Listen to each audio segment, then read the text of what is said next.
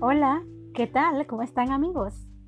Nuevamente estamos compartiendo la matutina de adultos, la cual para el día de hoy, 4 de junio, se titula Mil maneras de servir. Cada uno ponga al servicio de los demás el don que haya recibido, administrando fielmente la gracia de Dios en sus diversas formas Primera de Pedro, capítulo 4, versículo 10. El tipo de servicio en el que seremos más eficientes depende de nuestros dones.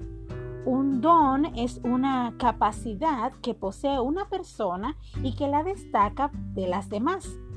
Puede considerarse como un regalo cuya presentación depende de aquel que lo concede mientras que el desarrollo de su potencial depende de la utilización que se haga del mismo.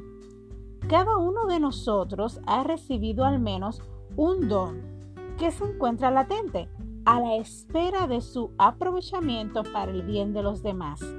Besaleel y Aholiab eran sabios e inteligentes para las ciencias y el arte, Tenían el don de proyectar diseños y trabajar en oro, plata, bronce, madera y piedras preciosas. Junto con ello tenían la capacidad de enseñar a otros su oficio. En tiempos de Moisés utilizaron sus talentos en la obra del santuario. Por su parte, Emán, Asaf y Etán tenían el don de la música y servían a Dios a través del canto. En tiempos de David y Salomón, con su talento, inspiraron al pueblo a la alabanza. Los discípulos de Jesús recibieron el don de sanar enfermos, de resucitar muertos y echar fuera demonios.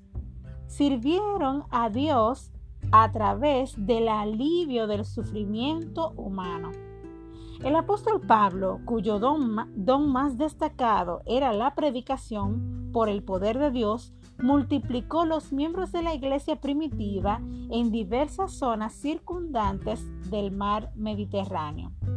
Un hermano de la iglesia de Éfeso llamado Gallo dispuso sus recursos materiales para el servicio al dar hospedaje y sustento a los misioneros que viajaban de iglesia en iglesia.